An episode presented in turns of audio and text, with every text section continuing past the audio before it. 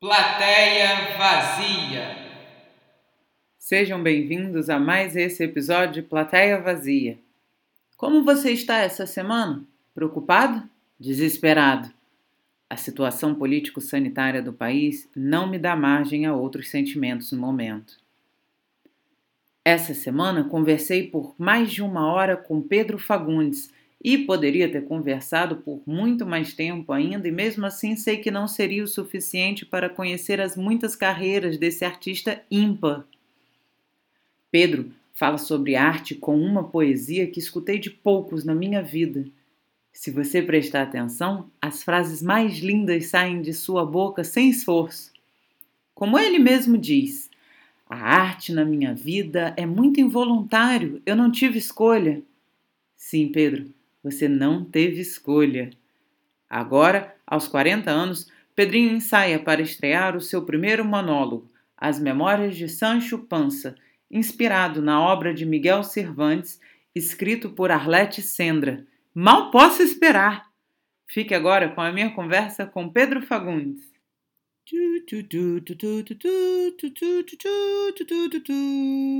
Sim, sim, eu achei um nome bem emblemático também pelo fato da gente estar tá vivendo essa crise sanitária, né? Então, assim, as plateias estão realmente vazias, que é uma ah. coisa que nos angustia muito, mas vamos deixar para falar isso quando for para valer. Já está valendo, Pedro, a gente está gravando. Já está valendo? Já está valendo, então. Está então, valendo, está valendo. Então, é, Pedrinho, eu te conheço há muito tempo, mas, tipo assim, eu não sei do seu começo. Lá para trás, fala comigo. Você é filho único? Você tem irmãos, irmãs? Eu tenho irmãos. Eu sou filho de Terezinha e de Pedro. Eu sou Júnior. Ah, é? Né? Eu carrego a alcunha de levar o nome do meu pai, né? Que é uma responsabilidade, né? Porque a gente ainda mais nesse mundo normativo que a gente vive, né? As pessoas depositam tantas é, expectativas, principalmente você agora sabendo, né, grávida, a, a, gente deposita, né, expectativa nos filhos, né, do como eles vão ser, de, de, de se eles, né, é, é, é vão honrar o seu nome. Eu penso assim, né, eu não sei se realmente meu pai pensou nisso, mas se, se teria alguma, né, se ele, até porque eu sou mais novo, eu sou o caçula de três Olha. filhos, do meu pai e minha mãe. Meu pai teve uma outra filha depois, num outro casamento, mas da junção do meu pai e da minha mãe eu sou caçula. Então eu venho, meu irmão que é mais velho, eu, ele podia né, ter carregado assim, uhum. essa alcunha, mas eu, eu acabo ficando, fiquei eu com essa responsabilidade.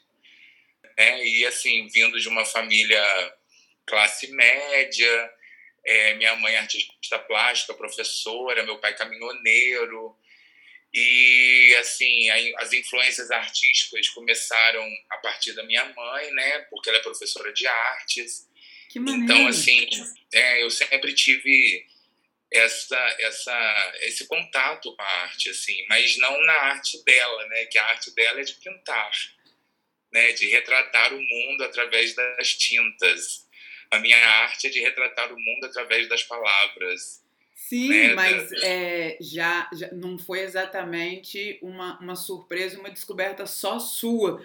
Eu garanto que foi introduzido desde cedo a arte em si, né? Porque tem muita gente que só vai descobrir a arte, ah, quando entrei na faculdade foi que eu fui assistir a primeira sim, peça, eu já era sim, adulto sim, e tal. Sim, não.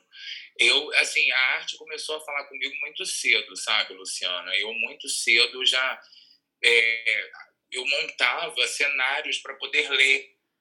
Eu montava, pegava bacias e almofadas e montava cenários. Assim, eu, eu tenho fotos disso, eu tenho como provar isso. Que genial! Exatamente. E aí, assim, a minha primeira é, aproximação com a coisa do teatro foi porque minha irmã e minha tia, elas estudavam numa escola e elas participaram de uma montagem dos saltimbancos minha tia fazia galinha, minha irmã fazia gata. E eu tenho uma outra foto com, comigo, né? Com a cabeça da galinha que a minha tia usava e a, e a saia da gata. Ah. eu misturei, virou um híbrido, né? Ali. E, e, e, eu tenho uma foto dessas e eu acho tão significativo, eu acho tão importante assim na minha trajetória. Claro. E aí eu montava os cenários para poder ler, só que tinha um detalhe, eu ainda não sabia ler. Olha. E aí eu eu eu, é, é, eu, eu interpretava as figuras à minha maneira né, a maneira como eu via aquelas figuras, a maneira como elas estavam dispostas ali nos livros, eu ia fazendo as histórias que tinham a ver com aquelas figuras. Então, assim, a arte já falava, já conversava comigo há muito tempo. A gente não escolhe a arte né? Ela que escolhe a gente. Gente, mas não que, tem pra onde correr. que treinamento genial, já pequeno Pedro é? fazendo o próprio cenário em volta. Exatamente, é engraçadíssimo, assim, eu tenho as fotos, assim, da bacia, minha mãe ficava pau da vida, porque eu sentava dentro da bacia e estourava a bacia, né? Eu sempre fui gordo, né? Sempre fui gordinho. Então, assim, eu colocava as almofadas, aí com uma outra bacia, porque no, no, no corredor, assim, da minha casa, tinha muito sol, e aí eu pegava uma outra bacia, pendurava para fazer um pouco de sombra, então ficava um cenário, assim, parecia um cenário. As fotos são muito esclarecedoras em relação a, a esse chamado da arte na minha vida, né? Eu não tive outra opção, eu tinha que ser artista. Claro! Eu não, não tinha outra coisa o que fazer. A arte já me chamava desde criança. Né? Então eu apenas dei passagem, como falei com você. Né? E, dei e... passagem a essa arte. Total. E essa coisa do, do da, da, escola, já desenvolvendo na escola também, ou era algo sozinho? Não, na escola com certeza você já ia. Menina, não te conto. Minha mãe tinha uma escola minha mãe tinha uma escola de, de, que ia do maternal até o ensino fundamental, um, alguma coisa assim. E nessa escola, eu estudava nessa escola, a escola chamava Tiquinho de Gente, Tiquinho, pequenininho, uhum. Tiquinho de Gente. Ela, ela ficava, já teve alguns lugares onde ela esteve, mas sempre aqui nos arredores da minha casa. É, já foi na, na, ali perto do Trianon, de, enfim. E lá nessa escola, eu comandava as festas de final de ano da escola sendo aluno. Quer dizer, as crianças que eram da minha idade e mais velhas do que eu, eu já coreografava, eu já montava as coisas com elas. Então você imagina a, a responsabilidade, entre aspas, é, da parte artística de formatura, né, daquela coisa que formatura na alfabetização que tinha, que todo mundo vestia beca eu já era responsável por montar a parte artística. E era responsável por mim, era uma coisa muito natural. Chamava as crianças, botava na sala e já coreografava uma música X, uma música Y, e, e já ia comandando a, aquelas crianças ali. E as crianças eram mais velhas do que eu, ou às vezes da mesma idade que eu. Né? Então, assim, é, é, é, muito involuntário. A arte na minha vida é uma questão muito involuntária. Eu não tive escolha. Não. E que bom que eu é, não que, que, que, genial. tipo assim, literalmente foi um, um chamado para você devia ser a coisa mais natural do mundo. Sua mãe tendo a escola, você pegando frente, fazendo, organizando, aí conversa, mãe, o que, que vai fazer disso? Eu vou pegar, vou acontecer. Gente, Debatia olha... com as professoras os temas, era uma coisa super profissional, assim. que com o tempo só foi. Com, sei lá, 10 anos, 9 anos, profissional. Já entendia, já me entregava, já permitia que essa é, que a arte deliberasse as coisas na minha vida, assim. Poxa, isso é genial. Uh, décadas e décadas e décadas de experiência Verdade. já nesse cinto seu aí que tá tipo não, não tem como ir para outro lugar. Engraçado seria se você chegasse numa idade e falasse assim: ai não, agora cansei, quero algo diferente, acho que você é arquiteto. Tipo. É, na verdade, assim, todas as coisas que eu procuro fazer na minha vida, a arte ela está envolvida, por mais que ela não seja o foco principal, mas eu acabo sempre envolvendo a arte de alguma maneira, porque é, as técnicas do teatro, as técnicas artísticas, elas são para a vida, né, Luciana? Elas combinam com tudo. Quando você vai fazer uma entrevista de emprego, se você tem um bom desempenho, se você tem é, um bom esclarecimento conhecimento das questões do mundo, se você consegue é, é, é, é, é equalizar a sua voz no, e a sua maturidade, você não perde um, uma entrevista de emprego nunca. Isso eu nunca perdi uma entrevista de emprego na vida. Olha só. Né? Porque você, você aplica aquelas técnicas ali. Né? Claro. Você vai aplicando na, na, vida. Então, quer dizer, a coisa da desinibição. Eu não sou uma pessoa inibida, nunca fui. O teatro me ajudou muito em todos os sentidos. E é óbvio que tem a parte boa, a parte ruim, a, a, a, né? as, as delícias e, e as não delícias da coisa. Mas é o que nos impulsiona, né? Os desafios desafios que nos impulsionam sempre, não, não tem muito para onde correr. Em qualquer âmbito, em qualquer carreira, em qualquer lugar do mundo onde você esteja, os desafios vão aparecer, eles vão despontar. Claro, e você claro. tem que ter esse olhar para poder desvendá-los, né? Esse olhar para poder desmistificar. E... Então, a arte, ela, ela tem essa, esse poder. Nunca passou por aquela de que às vezes acontece, né? É, é, entrando tão cedo já, puxando tão cedo para essa, pra essa coisa, para essa desenvoltura toda. Não teve nenhum momento que você virou e pensou, tipo assim, poxa, será que é isso mesmo? Será que eu deveria testar outra coisa? Sempre foi, tipo assim, não, é isso, é o meu chamado. Luciana, eu sempre entendi como, como chamado. Sempre entendi como legado. Hoje, eu fiz 40 anos esse ano.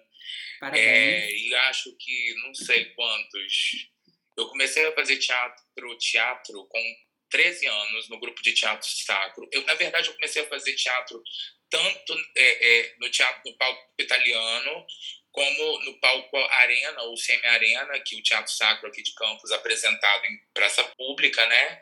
Então ali a gente sempre teve essa experiência do teatro narrado, gravado, que a gente dublava. Então eu já comecei tendo essa expertise de dublagem no Teatro Arenas ou Semi-Arena. E no mesmo ano eu ingressei no colégio onde eu estudava, no Colégio Estadual João Pessoa, com Angela Félix, fazendo Alice no País das Maravilhas.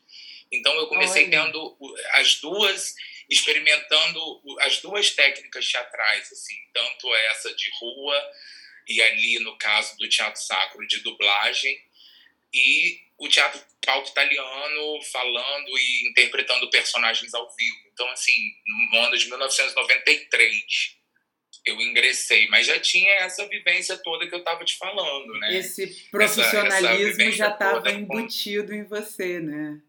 Já estava ali, cara, já estava ali. E dali para cá eu nunca mais parei. Nunca mais parei de fazer pelo menos um espetáculo de teatro por ano.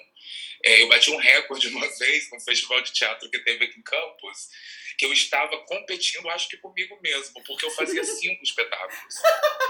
Claro, talentoso pra caramba, você tem que jogar em todos os Óbvio tipos. Eu não tinha como não ganhar o prêmio de ator daquele ano, né? Não tinha como. Porque eu fazia, eu, eu entrei em cinco espetáculos diferentes e os cinco concorriam nesse festival. Gente, que Olha genial. que doideira. Eram dois grupos dissidentes do grupo de teatro sacro e outros três grupos, um da escola, um outro que era um grupo de animação de festa que resolveram fazer um espetáculo, que Campos sempre, teve muito isso, né?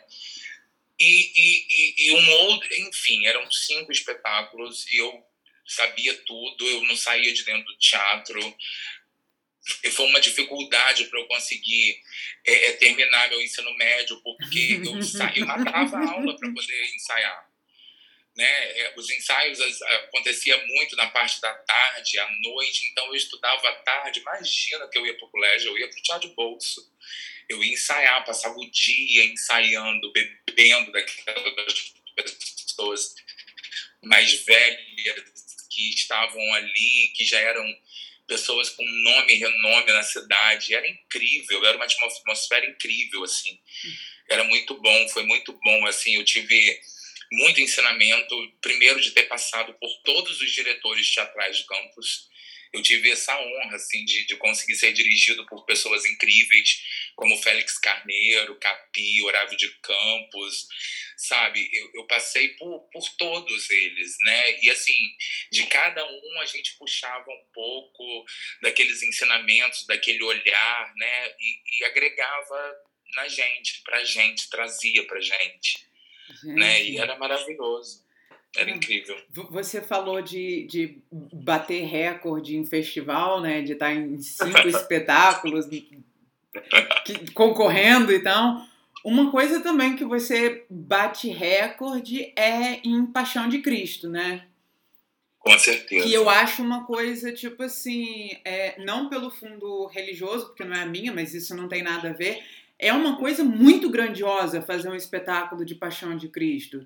Exatamente por, pela dimensão que toma. Quanto mais numa cidade. Aliás, qualquer cidade, né? Não tem cidade pequena, cidade grande. Quando se faz uma Paixão de Cristo, geralmente em praça aberta, junta-se absurdos de pessoa. E é. Como é que é fazer essa coisa assim do teatro sacro na rua, gravado? Tipo assim, é uma outra coisa do que fazer num espaço contido, né? Então, Luciana, para além do cunho religioso, né, eu uhum. tive formação católica, minha família é, é formação católica, tem formação católica, mas para além dessa coisa religiosa, era onde a gente tinha a oportunidade de exercitar o teatro. Né? E desse grupo saíram muitas pessoas que estão até hoje no, no, no teatro em campos, que compõem o cenário artístico da nossa cidade. E, e, e, o grupo de teatro sacro foi um grande oportunizador. Eu não deixei de fazer até hoje, faço uhum. até hoje e assim sinto como legado mesmo isso, porque eu acho que até por uma questão de, de gratidão, sabe? Gratidão por ter aprendido tanto. Foi ali que eu tive contato com o Félix Carneiro primeiro, depois com o Pedro Carneiro, que é, que é irmão do Félix e que assumiu a direção do grupo. E, e eu virei diretor do grupo depois, né? Então, assim, eu comecei no grupo e tive, fiz todos os personagens dos mais é... Os menos importantes, eu só não fiz Jesus e Maria. Tem isso, né? né? Porque, porque pela exatamente pela dimensão e quantidade de personagens e ano após ano, se você se mantém, você você tem a oportunidade de fazer várias vezes, né? Vários personagens. É uma escada, né? É uma é. escada. Você vai subindo, você vai alcançando dentro do grupo é, é essa responsabilidade de defender os personagens mais é, protagonistas da história. Você, sei lá, há, há, há 25 anos atrás não tinha o biotipo que tem agora. Agora, Exatamente. então, é, é, é, é passar do, do, do Romeu ao rei Cláudio, né? Tipo, a gente vai mudando. Exatamente isso, exatamente isso. E dentro do, do, do mesmo nicho, né? Uhum. As pessoas observando o seu crescimento enquanto ator, observando a sua experiência, a sua dedicação. Então, assim, eu não consigo me ver sem fazer, porque eu acho de uma responsabilidade, primeiro, social muito grande, de estar tá levando a palavra em praça pública, você passando ali, querendo ou não, você vai estar tá tendo contato, né? E ao mesmo tempo que é um espetáculo visto por muita gente, né? É, é, é, a gente tem praças lotadas, assim. E essa oportunidade de ir compondo esses personagens bíblicos, né? Eu comecei fazendo criança, eu entrei como acompanhante que dava a mão, entrava e saía. E depois eu virei mercador, que vendia tecidos no templo. E depois Jesus vinha com uma e batia em todo mundo. E depois eu fiz apóstolo. E depois eu fiz sacerdote sem fala. Até que há 15 anos eu faço caifás que é um dos grandes antagonistas ali da história, o pessoal da parte negativa, que bate em Jesus e cospe em Jesus. E a gente paga um preço por isso, assim, porque depois as pessoas passam pela gente na rua e falam assim: você é que bateu em Jesus. E não sei o que, eu já passei por várias vezes por experiências como essa. Isso é porque, no, diferente do, do, do, palco italiano, que é contido ali, né? Isso é sim, completamente sim. diferente, se mistura bastante. A, a plateia tem o direito de ser a plateia do julgamento, então vai te julgar também, né? Exatamente isso. Essa coisa de paixão de Cristo me fascina. A coisa da dramaturgia, né? Que a gente acaba fazendo com, com tanta verdade que as pessoas confundem mesmo sabe? A gente, é, a minha cena é muito forte. O texto, a cena, a composição da cena, a composição que eu dei a esse homem é muito forte. E assim, o diretor, que eu, né, eu saí da direção, o Pedro retornou. E a, a, composição que é dada àquela cena é muito impactante, assim, de puxar cabelo, de cuspir no rosto, de arrastar, de bater, de dar tapa. Então, quer dizer, todas essas coisas impactam muito em praça pública, né? As pessoas ficam ali na cena da morte, as pessoas estão aos prantos, porque projetam naquela naquele espetáculo, naquela ficção, uma realidade né? E que é uma realidade de, de, da história mais conhecida do mundo, uhum. né? Então, assim, é o texto é, é, o livro mais traduzido do mundo é a Bíblia, né? Então, todo mundo tem acesso, querendo ou não, seja de qual religião for, seja uhum. né, dentro do cristianismo, óbvio, né? Mas é, é, é uma loucura, assim, é uma loucura. Dois anos a gente está sem fazer, com muita dor, assim, por causa da pandemia, né? A gente lida com, com pessoas da comunidade, com muitos senhores e senhoras, e assim, a gente optou em não fazer mesmo. É uma doideira. O grupo tem 40 e tantos anos de vida, né? E eu me lembro de ter visto a primeira apresentação eu moro, eu sou vizinho do campo do Goitacás, né? Então eu sou nascido e criado na Rua do Gás e ter, ter, visto a minha primeira apresentação do grupo de teatro sacro no campo do Goitacás, que é do lado da minha casa, com a minha mãe e meu pai, na época da Páscoa. E aquilo me impactou também de uma maneira grandiosa, assim, impactou minha vida de uma maneira grandiosa e eu me projetava naquele palco, assim, sabe? Eu projetava a minha querência a minha vontade de estar ali e fui fui indo fui indo e virei diretor do grupo. Tentei dar uma uma modificada assim nos paradigmas né? Mas não consegui muito não sabe? As pessoas meio que me puxavam assim não Pedro isso não é bíblico. Eu falei mas aqui não é bíblico mas existe uma coisa chamada licença poética né? E eu gostaria de fazer dessa maneira. Não Pedro assim não dá assim não tem como. Eu queria botar as mulheres de peito de fora no bacanal de Herodes. Imagina, em frente à catedral, o povo ia me jogar pedra. e tem também, tipo assim, por ser uma questão de, de acontecer todo ano, tem muita expectativa. É esperado que isso e isso aconteça, é esperado que aquilo aconteça. Se você fugir muito, você também é julgado, né? É, e tem a coisa da diocese, né? A diocese abraça o grupo. Então, assim, existe uma expectativa de que aquilo se mantenha dentro de um padrão, né? De um padrão cristão, religioso. E eu queria transgredir, né, amor? Você sabe que artista é um problema para essas coisas. Ele olha aquilo, acha que já deu daquele molde, daquele quadradinho que tá, e quer transgredir de alguma forma. Só que eu fui tolhido, né? Eu consegui mudar algumas coisas, colocar, sei lá, enfim, é, é, é, mudar algumas visões, mas não tinha como mudar tudo, tudo que eu queria mudar sabe? Tudo que eu queria transgredir. E, e aí eu falei, então é melhor eu, eu pedir licença, de devolver a direção, né? E fico como ator feliz da vida ali, eu entro, faço a minha parte, saio, tá ótimo. É, você... Pelo menos eu tô junto. Por que não, né? É, é bom passar pela experiência também de poder de, dirigir algo tão grandioso assim. Sim, sim, isso é incrível, assim.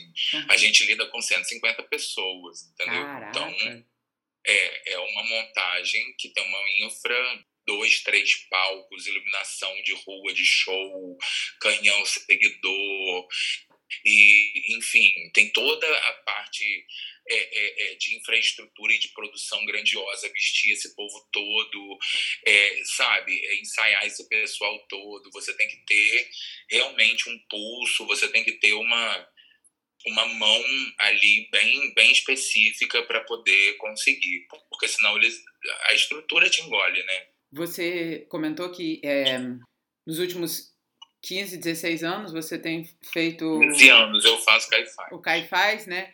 E quando você fez a Paixão e Cárcere de Oscar Wilde, você ah, também sim. você também estava fazendo ali um carrasco, né? Tipo Luciana, você sabe que como na televisão, a televisão ela impulsiona as pessoas a um biotipo para um determinado uhum. é, é, personagem, assim, né? Então, assim, eu coleciono vilões na minha, na minha, na minha trajetória, né? Eu que coleciono, delícia. porque eu sempre fui gordo com uma voz muito forte, com uma, com uma presença de muito impacto. Então, eu coleciono esses vilões. E no, na Paixão em Cárcere, que é bem próxima, né, agora, eu fazia o oh meu Deus, era o pai do, do, do, do, do, do namorado do Oscar, é. né, que descobria toda a questão e que É quem processa o Oscar. o Oscar Wilde, não é? É quem Isso, vai... exatamente. Eu tô com o nome dele na cabeça, gente. É o... Ai, eu sei, tipo assim, mas não é. É, exatamente, é o pai do rapaz, né? É, que é... o pai do rapaz, exatamente. É ele que descobre, é o antagonista da história ele descobre toda a questão e denuncia e processa o Oscar Wilde e a partir daí que o Oscar vai preso né, por uma questão homofóbica assim muito forte na época, né?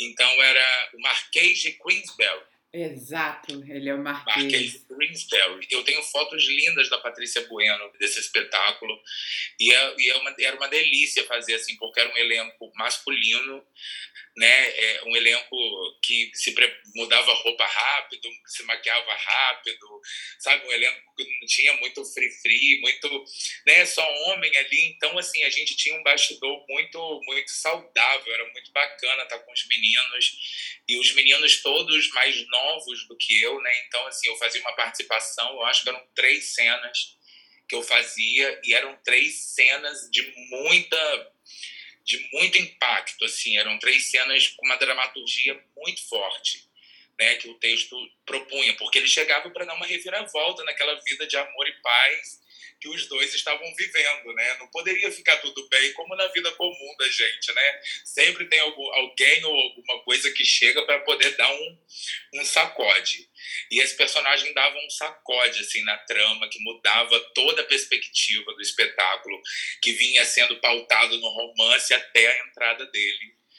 Que aí sacudiu o pessoal, assim, foi muito bacana. Eu me lembro que a estética dele era muito legal. Eu tinha uma franja que eu deixei crescer, e meu cabelo, por ser é, é, encaracolado, é, eu dividia o cabelo no meio e ele usava um, um, uma cartola dessas altas, né? Então eu dividia o meu cabelo no meio, embranquecia o cabelo, que agora tá ficando branco, todo mundo Agora não tem mais jeito. Mas embranquecia o cabelo, dividia, ficava aquelas. parecia o, o Visconde de Sabugosa do, do sítio, assim, que tinha aquelas, aquelas duas, duas abas do cabelo bem fofas e brancas, assim, do lado. Era uma estética muito, muito bacana, assim, era bem legal. E, e ao mesmo tempo, você fala que você coleciona vilões, mas são figuras diferentes. Quando você fez o Alto do Rural, que você fazia o coronel, era uma outra figura impositora também, mas diferente. Exatamente. Ali já tinha um, um viés mais voltado para o coronelismo, né? para essa coisa do poderio do coronel escravagista. Né? Então, assim, tinha todo um, um, um peso diferente. Né? É, a, a, coisa se passava em campos, então tinha a coisa do sotaque campista. Né? E as cenas do coronel, o coronel era engolido pelo rural no final da história, ele flertava um pouco com a coisa militar, uhum. italiana, ele tinha todo, ele, ele, flertava com aquele universo que, infelizmente, a gente acaba vivendo hoje, no, né, no pleno século XXI, tendo que conviver com, com, com, essa, com essa triste pedaço da nossa história, de, né, tentando retornar para os nossos dias.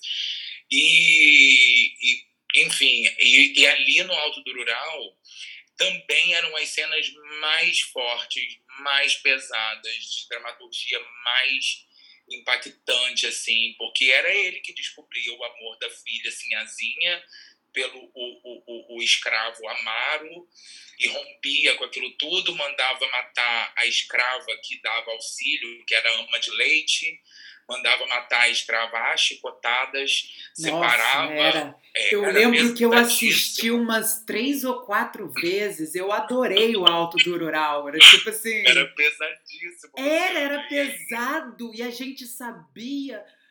É, a gente sabia de vocês, os atores em cena, que, tipo assim, vocês não eram pessoas pesadas, então era interessantíssimo ver você com aquela força toda e tipo assim, é Pedrinho, pô, a gente fuma um cigarro e é dá uma risada ali na. É esse cara que tem a voz doce aqui conversando, brincando de alma leve, né? É, que é aí daqui a pouco vai dar uma pirueta, tipo, super leve. exatamente, exatamente. Era fascinante, Pedrinho. Era tipo assim. É, eu acho que de tempo em tempo a gente tem que declarar o nosso amor e admiração pelas pessoas que a gente ama e admira, entendeu? E você é uma pessoa que eu amo e admiro. Ai, que maravilhoso, obrigado. Há muito tempo, obrigado. não tem como, tipo assim, fascinada pela ideia de estar tá conversando. Eu lembro, tipo assim, até pra. Luciana, acende meu cigarro. Você dava pirueta, chegava, prender o meu cigarro, tipo, você tava ali no palco, no coronel, tipo assim, caraca, o Pedrinho dá medo às vezes. E tipo assim. Ai, meu Deus. Luciana, e o mais engraçado é que é, o Alto do Rural é um divisor de águas na vida de muitos de nós, atores do interior, né? E que, assim, foi um rompimento, primeiro, por eu estar saindo da persona, né, que foi, meu Deus do céu, um drama na minha vida sair da persona para fazer o Alto do Rural, porque eu me lembro da gente fazendo o Coração Brasileiro, decote, todas as coisas que Tânia propunha na persona, que é um, um, um nossa, uma memória incrível que eu tenho na minha vida, a Companhia de Arte Persona, principalmente pelas pessoas e pela nossa vivência, e foi lá que a gente se conheceu uhum. e começou a viver junto, porque a persona a gente não se encontrava, a gente vivia. Era, era quase né? que uma, uma escola, era quase como se todos nós estivéssemos no ensino médio ali, né? Porque é, era muito tempo junto, né? era, era um internato, exato. Era um internato, porque a gente convivia muito. Saía muito, socialmente, gente... ensaiava, conversava, Exatamente. política, arte. A gente. Era isso, era a nossa ensaiava vivência. até morrer, né? Você lembra que o lema da persona era esse, né? Ensaiar, ensaiar, ensaiar até morrer. Uhum. Né? E era assim, era de segunda, de domingo a domingo, não tinha domingo em casa, né? Então a gente vivia, vivia persona, vamos melhor dizer. E aí foi um drama, assim, porque depois de ter feito é, duas grandes montagens da persona, é, que foi Coração Brasileiro, que eu entrava depois de uma hora de espetáculo, o espetáculo tinha duas horas. Eu uhum. depois todo, todo mundo já ter se acabado. Que texto maravilhoso também, Coração Brasileiro, do Flávio, Flávio Marinho. Marinho. Uhum. Maravilhoso. E a remontagem de decote do, do Daniel Hertz, maravilhoso. Outro texto também, maravilhoso aí, também. E aí a persona saiu, né, e foi para os festivais e foi fazer temporada e tal. Passamos pelo Festival de Esquetes de Cabo Frio, depois a gente foi para o Festival da Fetaerd. É, e Tânia ganhou o prêmio de melhor direção, uhum. e aí o espetáculo ganhou melhor de espetáculo. Foi uma, uma coisa assim uma catarse que a gente vivia, viveu na persona, né? E aí veio o, o convite de Cisneiro para fazer o Alto do Rural, e aí eu me lembro da última reunião com Tânia e com, a, com o elenco, sabe? E aquela choradeira de eu estar abandonando a companhia, saindo da companhia para viver outras coisas. E foi a partir daí que houve esse divisor de águas, assim, porque a proposta era ser um musical, Uhum. PS, ninguém cantava. As pessoas cantavam no banheiro das suas casas, mas não tinha é, esse ouvido trabalhado e a voz trabalhada, a entonação trabalhada. A gente dividia seis vozes no espetáculo. A gente entrava na primeira música dividindo voz e ia dividindo voz até o final. Era. Eram umas 15, 16, 18 músicas inéditas não foi à toa que nós ganhamos o prêmio Shell de, de música, né? De melhor música. Então, foi. assim, é, tudo isso, e, e, saímos daqui, uma trupe de, de, de atores de campos, e fomos para o Glaucio Gil, no Rio. Fizemos uma temporada de dois meses no Glaucio Gil, saindo daqui toda sexta-feira, tarde, e o espetáculo era sexta, sábado e domingo. Então a gente já chegava no Rio indo para a cena. Às vezes, quando a gente pegava um, um engarrafamento, teve uma vez que a gente chegou e não deu tempo nem de se maquiar. O público já estava dentro do teatro, sentado, Caramba. a cortina fechada. A gente chegou, só deu tempo de arrumar porque a gente desarrumava nos domingos, né? É, o cenário todo, só deu tempo da gente arrumar o cenário, mudar o figurino e entrar. A gente não teve tempo de aquecer, de tomar uma água, a gente não teve tempo. Então, assim, é, e passamos por vários perrengues, e tivemos uma crítica linda no jornal o Globo, e depois veio a premiação do Shell. Enfim, o, o Alto do Rural foi um, uma, um aprendizado em todos os sentidos, assim. Né? Foi é, é, era incrível, a gente estava vivendo aquilo tudo, sabe? Saindo de campos dos Goitacazes e tendo uma crítica foda no, no, no, Globo e recebendo Shell, e depois saímos, fomos apresentar no Teatro do Jockey. Enfim, a gente tinha cada feedback incrível das pessoas que iam assistir da classe artística do Rio. Foi, nossa, uma coisa incrível, assim incrível. É, eu tenho muita gratidão por esse momento assim da minha vida. Acho que ele foi mais um impulsionador da, do meu legado, assim, do legado de saber, não, era isso mesmo que eu queria da minha vida. É, era, era, era isso, era para isso que eu fui predestinado, uhum. sabe? Porque eu, eu, sinto como predestinação mesmo. A arte, ela é predestinação. Hoje em dia a gente vê, né, Luciana, tanta gente querendo ser artista porque acha que artista é, ah. vai ter sempre as melhores coisas. É. E não é isso, é uma luta, é uma, nossa, é uma guerra diária para a gente viver de arte. Mas é, nós que somos artistas de essência, é, é, difícil a gente não, não estar dentro da arte. Claro. É difícil. Não... A gente vai até para outros caminhos. Né? Eu, por exemplo, estou terminando minha faculdade de pedagogia, mas eu vou ser um pedagogo, um arte educador.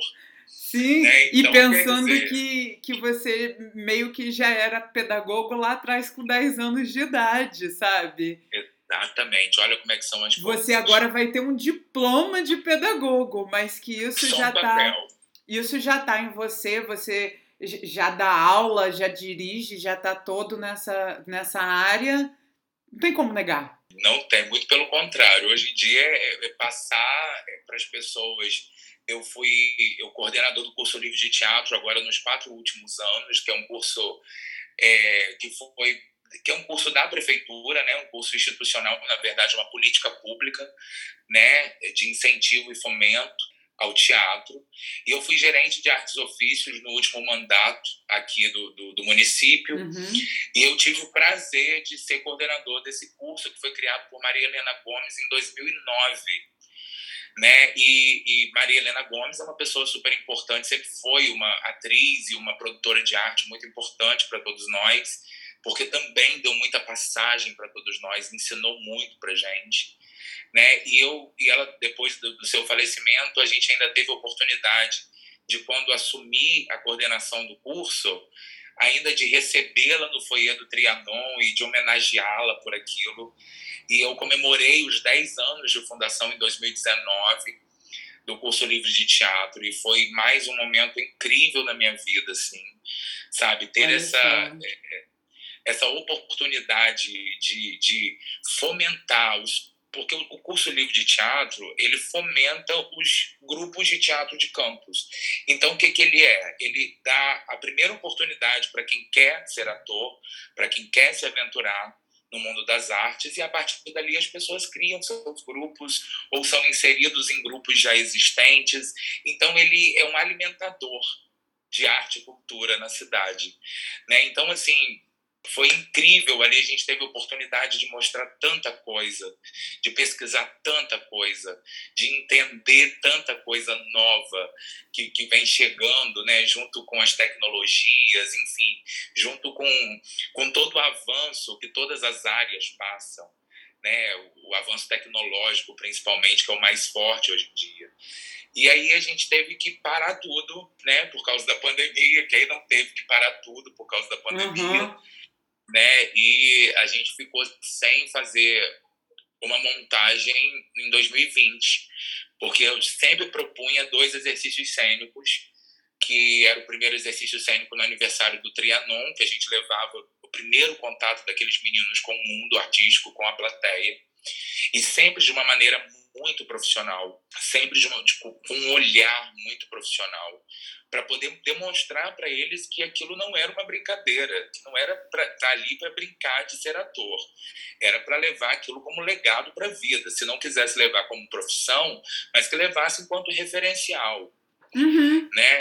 E, e, e aí, dois, em 2020, a gente teve que parar tudo, encerrar tudo, que foi o último ano do governo.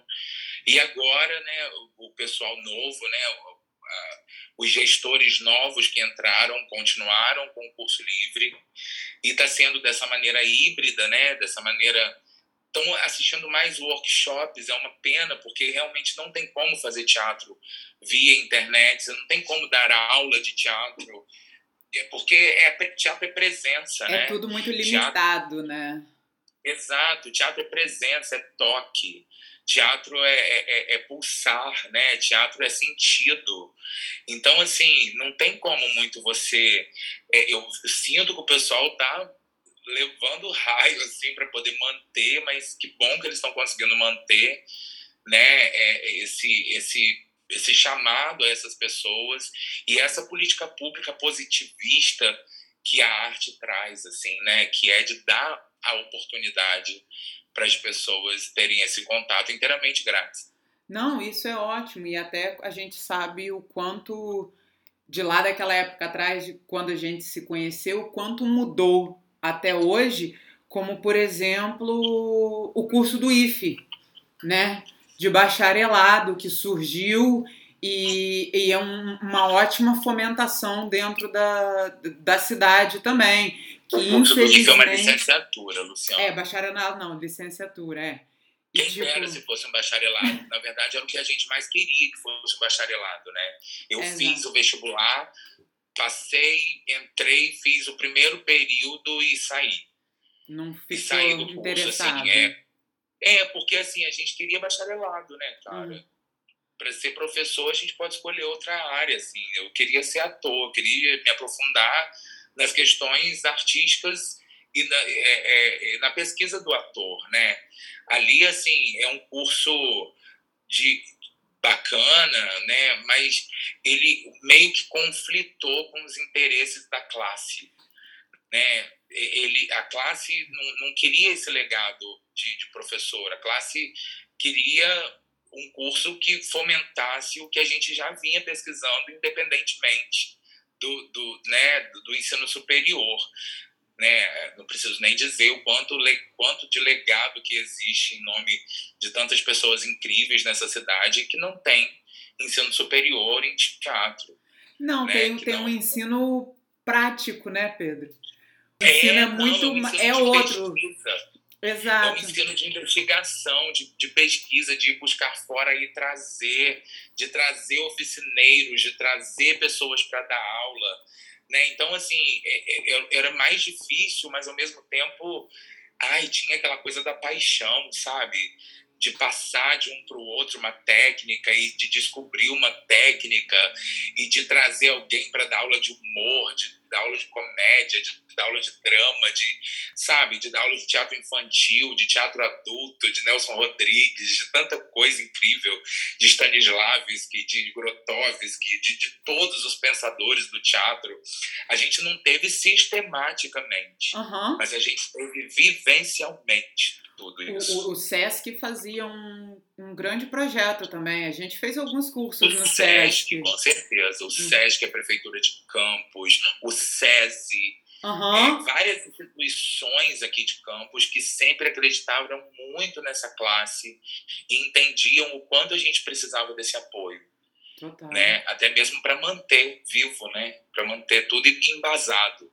Né? É, mas o, o, o, o, teatro pode ter sido suspendido em 2020, mas você não parou, né? É... Não.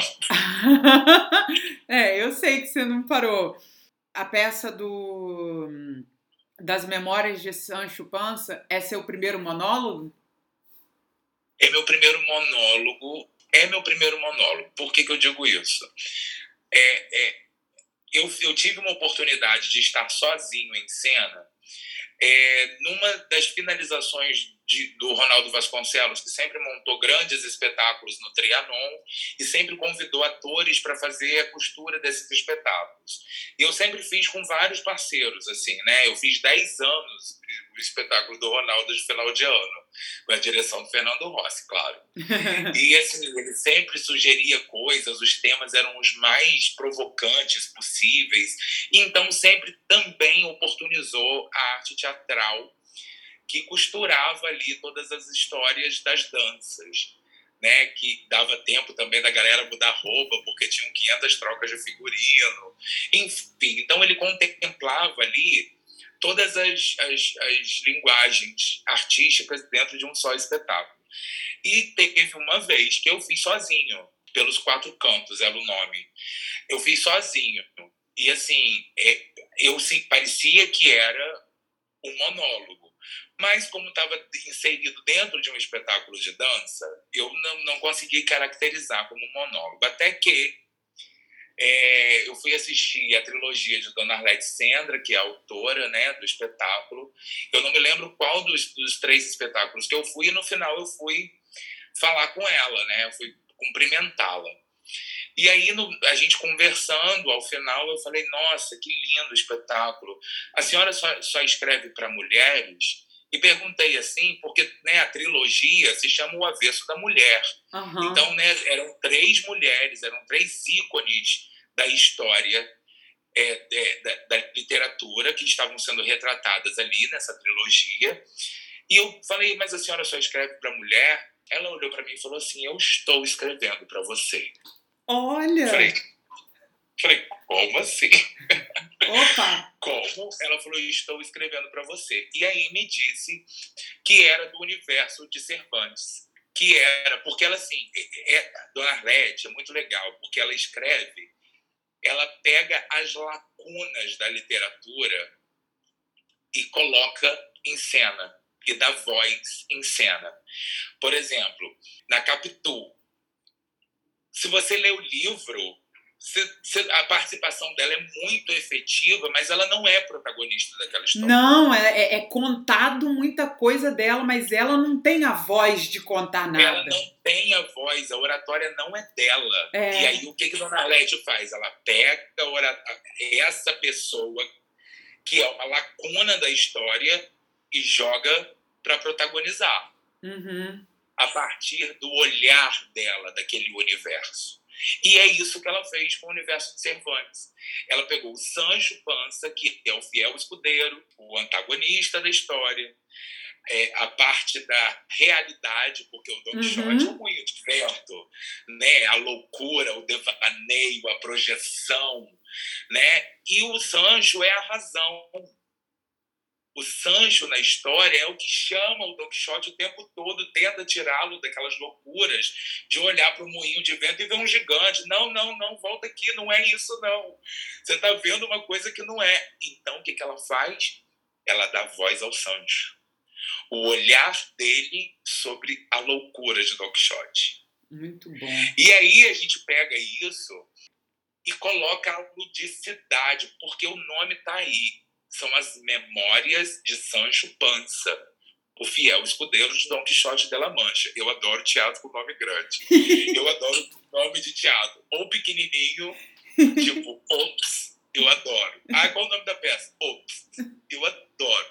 Ou adoro a incrível história, não sei, do nananana, adoro quando é muito grande, porque eu acho que as duas são uma maneira de marketing muito interessante. Sim. A pessoa sempre lembra assim, não, eu quero assistir aquele espetáculo que é, tem aquele nome gigante. Então já tem um marketing já envolvido nessa história. E aí o, o a gente está é, nesse processo, a gente é, tirou a classificação etária desse projeto, né? A trilogia foi feita com a faixa etária adulto.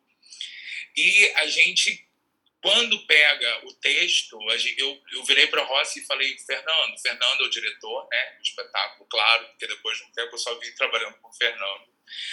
É, Fernando é o diretor do espetáculo, eu falei, Rossi, a gente está lidando com um clássico.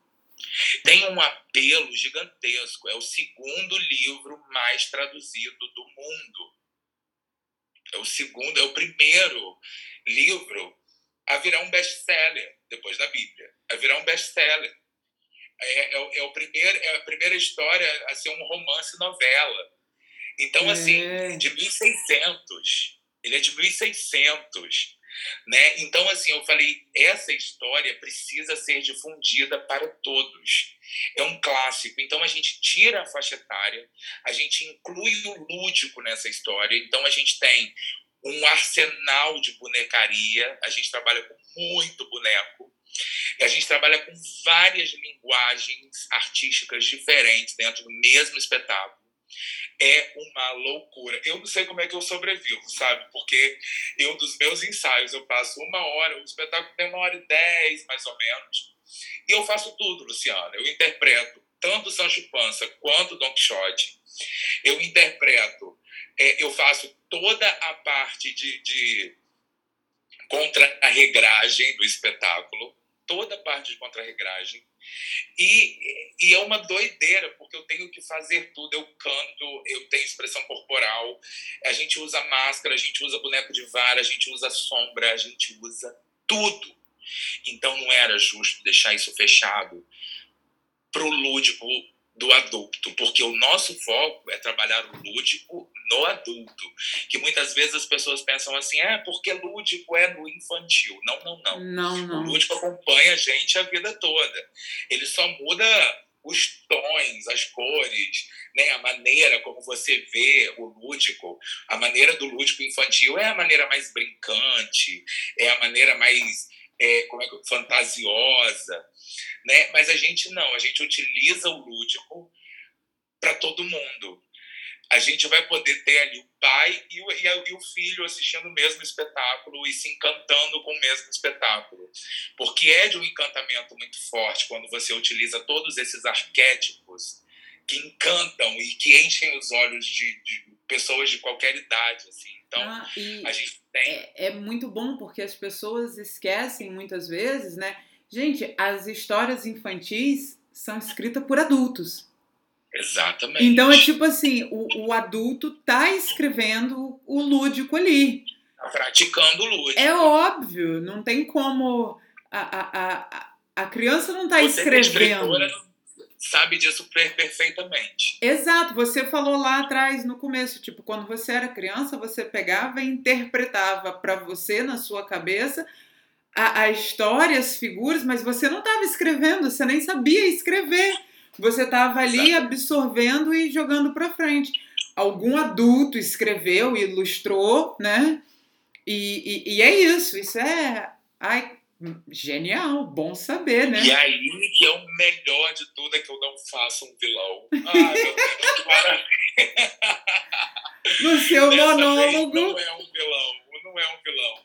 Ele tem os lados, né, os lados mais humanos da coisa, né? Até porque ele é a razão. Uhum. A palavra que definiria né, o, o, o, Sancho Panza é razão, razão, razão, pé no chão. Ao mesmo tempo que ele se encanta com aquele universo da, da, da louco do Don Quixote, né? Daquela loucura toda que ele traz para o livro. O Sancho Panza, ele é interessantíssimo porque ele fica sendo a razão o tempo todo. Ele vê a loucura do Don Quixote, mas ele continua atrás, ele vai seguindo. Ele não vira e fala assim: esse cara é maluco, você andando para outro lado. Ele tá junto. Ele... Mas principalmente, Luciano, a gente é, fazendo uma análise mais profunda do Sancho, ele era um, um cara que tinha interesses em. Ele acreditava naquilo.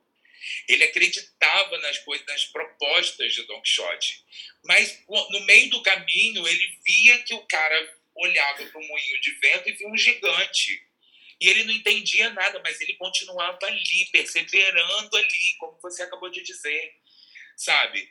Existe também um quê de ambição existe, porque assim, é, o Don Quixote prometeu a ele uma ilha, que ele seria o governador de uma ilha. Então, ele vivia, ele era um, um sujeito pobre que vivia naquela aldeia, né, que vivia em Mancha, né? Então, assim, ele, ele também olhava para aquilo querendo mudança de vida, uhum. ambicionando uma mudança de vida. Mas, como você disse, ele poderia ter ó, metido o pé, ele poderia, não precisava ter ido até o final da história. Né? Ele poderia ter ido embora, mas não, ele foi se encantando por aquele quixotizar. Eles quixotizavam juntos, né? os dois. Ah, isso é ótimo. Tô... E é muito bom porque também a essa altura né, da, da sua carreira, você, como você acabou de falar, você fez 40 anos e agora, tipo assim, é, por mais que você já tenha feito monólogos dentro de outra coisa, esse é um espetáculo. Esse agora é o seu monólogo. Não é só as memórias de Sancho Panza, mas é Pedro Fagundes fazendo as memórias de Sancho Panza. Não tem é, exatamente. E o mais bonito, assim, é quando é escrito para você, né? Poxa, você, que lindo! Né? É, é, tem, isso tem um carinho, um reconhecimento que vem realmente, assim, coroar né? essa carreira tão louca que eu, que eu venho vivendo, assim, tão maravilhosa ao mesmo tempo, né? A gente sabe que é um, é um grande desafio viver de arte, seja em qualquer lugar, do mundo, né? A gente que é ator de teatro e que sempre quis ser ator de teatro, não ambicionou é, tentar ir para televisão, nem pra, né? A gente, o meu legado é dentro do teatro. Eu sou um homem de teatro, isso eu tenho um orgulho em dizer que a minha arte ela só é minha arte porque ela está dentro do teatro. Né? Então, é, é, é, um, é uma homenagem, é, é um presente. Eu não tenho nem palavras assim para agradecer esse momento. A gente tá correndo muito atrás, assim, a gente não parou de ensaiar, a gente está praticamente ensaiando durante toda a pandemia com algumas pausas assim por causa da minha faculdade, né? Então eu, é, eu, é, eu tive que dar algumas pausas durante esse ano no processo, até porque assim a gente está com teatros fechados, né, Luciano? Então agora com essa expansão da variante delta a gente fica com mais medo ainda, uhum. né? A gente está conversando hoje num, num momento histórico onde a gente está vindo de, de, de duas grandes ondas da Covid. É bom que isso fique é, é, é, registrado aqui nesse papo que a gente está tendo. A gente está vindo de duas grandes ondas da Covid e entrando numa terceira onda, né? Existe uhum. uma o Rio de Janeiro, o estado do Rio de Janeiro é o atual epicentro do Delta, né? Então assim, é, a gente a nossa proposta é estrear agora em setembro né? Seria até um, um presente de aniversário para o Rossi. A gente pensou em estrear no dia do aniversário dele. E ah. assim, a gente, como tem os, os teatros fechados, a gente procurou uma alternativa, que é uma parceria linda que surgiu é, com o, o, o, Colégio Salesiano aqui de Campos, né, e que eles têm um auditório, um mini teatro lá, e que nos ofereceram de coração aberto, assim, de peito aberto o espaço, o espaço é uma fofura, né? Então, assim, a gente tem onde estrear, mas é, o medo de de uma nova de um novo lockdown assim e estragar todo o nosso plano de mídia e sabe estragar toda a, a, a perspectiva que a gente tem com esse espetáculo porque esse espetáculo a gente quer andar com ele, sabe? Eu, o que eu mais pedi para o Fernando e para o nosso cenógrafo era isso. Eu quero que tudo caiba dentro de caixotes e malas para a gente poder rodar com isso o quanto a gente puder. Eu não queria nada muito realista, muito grande, muito pesado, para que não impedisse. A gente tem muito problema de produção na hora de levar um espetáculo para outro lugar. Porque você demanda de, de, de, né, de, de ter que levar cenário, ter que levar muitos atores. Então as despesas acabam sendo muito grandes. Então, assim, a partir do momento que eu me vi no monólogo, eu falei, não, agora eu acho que é a hora da gente sair do nosso, do nosso nicho. Está na hora da gente andar um pouco com isso e e coroar mesmo, levar o nome de Dona Arlete, levar o meu nome, o nome de Fernando, o nome do nosso cenógrafo, do nosso iluminador, de, da nossa equipe, né? A minha equipe é muito maior do que a cena, né? Então, é, é levar esse pessoal e, e, entrar em festivais, porque é um texto que causa uma discussão bacana para o festival, essa coisa de, de, de recobrar o clássico. Os clássicos, muitas vezes as pessoas olham um livro clássico o Machado de Assis, por ser clássico, ela nem abre. Ela já acha que aquela linguagem, que aquilo vai ser sacal. E eles esquecem a contribuição universal que um clássico tem, que é atemporal. São modos de vida que a gente vai levar para o resto das nossas vidas. Claro. São referências vividas em, em séculos que nem são os nossos, mas que eles influenciam diretamente na nossa na atualidade. Claro. Então, assim, a, a importância desse clássico é o nosso legado. E queremos mostrar esse clássico com ludicidade. Então, quer dizer, a gente incorpora uma coisa na outra, né? Vira um híbrido, né? Vira um híbrido atemporal, assim. E a história é maravilhosa. A história é, é incrível. É, é maravilhosa, é incrível, por isso que é tão conhecida e difundada desde 1600 até hoje. Internacionalmente, tipo. mundialmente, exatamente. É, mundialmente. Então, assim, é uma resposta, mas ao mesmo tempo, que responsabilidade deliciosa, viu? Hum. Ai, assim, eu vou ensaiar, ai, vou ensaiar com todo o gás, cheio de felicidade. E, assim, me destruo em uma hora e vinte, né? Ou em uma hora e dez, me destruo em cena, porque as partes dramatúrgicas, é, é, dramáticas, são intensas também, porque ao mesmo tempo que ele faz rir, ele não, não faz comédia, mas ele faz rir, ele tem humor, ao mesmo uhum. tempo a, a, humanidade dele destrói com ele, né? Então assim é. É, é tem momentos bem, bem pesados assim no espetáculo e que eu acho que vai tocar muito as pessoas e aí tocar todo mundo, adultos e crianças. É, fica aí registrado esse convite. Pai, leve seu filho, filho, leve seu pai uhum. para assistir as Memórias de São Chupança, que em breve a gente vai estar tá estreando. Eu estou super ansiosa. Desde que Fernando falou do projeto, eu fiquei tipo assim: nossa, que, que maravilha poder assistir o Pedro fazendo um monólogo. Vai ser tipo. Eu vou estar fã ali de, de, sua fã de Fernando, sabe? Tipo assim, total, ser um ótimo tom pra bacana, gente. É que o mundo roda, roda, roda. Você, né, você saiu de campus, foi viver a vida em outro lugar, em outras perspectivas, e tá você aqui de volta, trazendo seus olhares, trazendo suas perspectivas pra gente, escrevendo maravilhosamente. Já escreveu pra mim, escrevendo maravilhosamente. Tem seu texto, tá aqui guardado, que a gente ainda não teve oportunidade de montar, mas vai ter. E isso é incrível, porque a gente vê o quanto o quanto esse mundo é, é pequeno, o quanto a gente sai para viver e volta depois para o nosso, pro, pro nosso aconchego e reencontra as pessoas e se aglomera, no melhor sentido da palavra, aglomerar, né, com elas novamente e já está aí ministrando cursos na Santa Paciência, já está perto da gente de volta, e seu texto o Fernando montando com os alunos.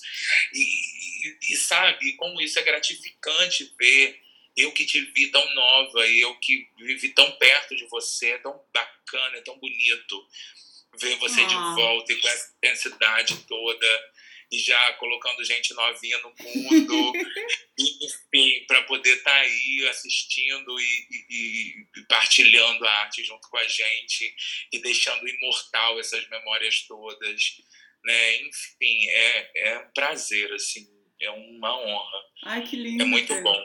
Obrigada, que É lindo. muito bom. Imagina, não tem nem que agradecer. Ah. Ok, vamos terminar aqui antes que eu comece a chorar, porque. Já, eu não consegui falar que eu ainda trabalho na moda, que eu trabalho no carnaval, eu não consegui falar nada, gente. Como a gente falou de coisas, né? Nossa, a gente tá aqui há mais de uma hora, que delícia. Que gostoso. Ó, próximo episódio a gente então fala do, da minha inserção da moda porque eu amo também trabalhar com moda, preparando os modelos e as modelos eu amo. Você é e com incrível, carnaval, que eu trabalho há mais de 15 anos, sou diretor e coreógrafo de comissão de frente, trabalho com Pina Bausch há muito tempo fazendo comissões de frentes encenadas em campos. E é uma delícia, é um outro trabalho que eu amo. Eu sou um carnavalesco, assim, apaixonado por essa expressão popular. Eu amo tudo que vem do povo, assim, sabe? Você atua em todas as áreas, de direção, ator, Não, produção, mestre de cerimônias, coreógrafo, sabe? Não tem isso que Pedrinho faz só isso. Não. É Não. múltiplo. Pedrinho tá para todos os lados. É um arquétipo, Luciana. É um arquétipo do artista do interior. O artista do interior, ele não pode focar Uhum. apenas na arte da atuação. Ele precisa sobreviver. Ele precisa viver, se manter, pagar os boletos. Ele precisa. Então, a gente começa a se especializar em outras coisas. Eu conheço atores que também são diretores, e que são iluminadores, e que são figurinistas, e que são maquiadores, e que trabalham ou com, com, artes plásticas, ou que trabalham com assessoria de imprensa, que trabalham com a escrita. Não tem como ser singular. A gente tem que ser plural. A gente precisa ser plural para poder sobreviver e assim e deixar que as outras linguagens artísticas também falem por nós, falem em nós as outras linguagens. Então assim, e a gente vai se descobrindo tanta coisa nessa vida. A gente não é, não é um livro fechado, né? A vida é um livro aberto que você vai escrevendo um milhão de coisas. E eu tenho maior orgulho dessa minha trajetória no carnaval, assim, que eu amo. Tenho maior orgulho da minha trajetória na moda. Eu tenho maior orgulho da minha trajetória enquanto diretor. É, eu tenho orgulho da minha, da, da minha carreira enquanto ator, da, dos diretores que eu passei, é, dos atores que, que passaram junto comigo por tantas experiências incríveis, é, das, das cidades onde apresentamos, é, de tudo que já contamos e que ainda vamos contar. Dessa história de superação de uma pandemia, nós somos os primeiros a sermos afetados diretamente seremos os últimos a termos a oportunidade de voltar. Uhum. É, é superação em cima de superação, né? É, é, é, é, deixar falar muito isso enquanto, enquanto vida, enquanto projeto de vida. Né? O projeto do nosso projeto de vida é esse. Então podem vir mais mil pandemias e se elas não nos matarem, a gente vai continuar. A gente renasce das, das cinzas, mas a gente, o teatro não vai morrer. Os, os artistas não vão morrer. Tudo vai continuar. Que assim seja.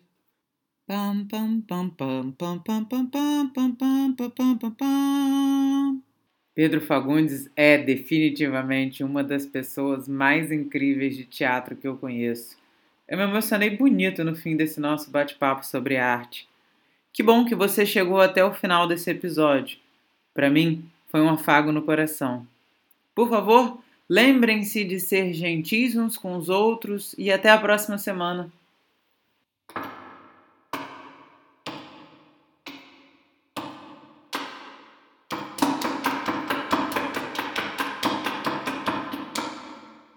Plateia vazia.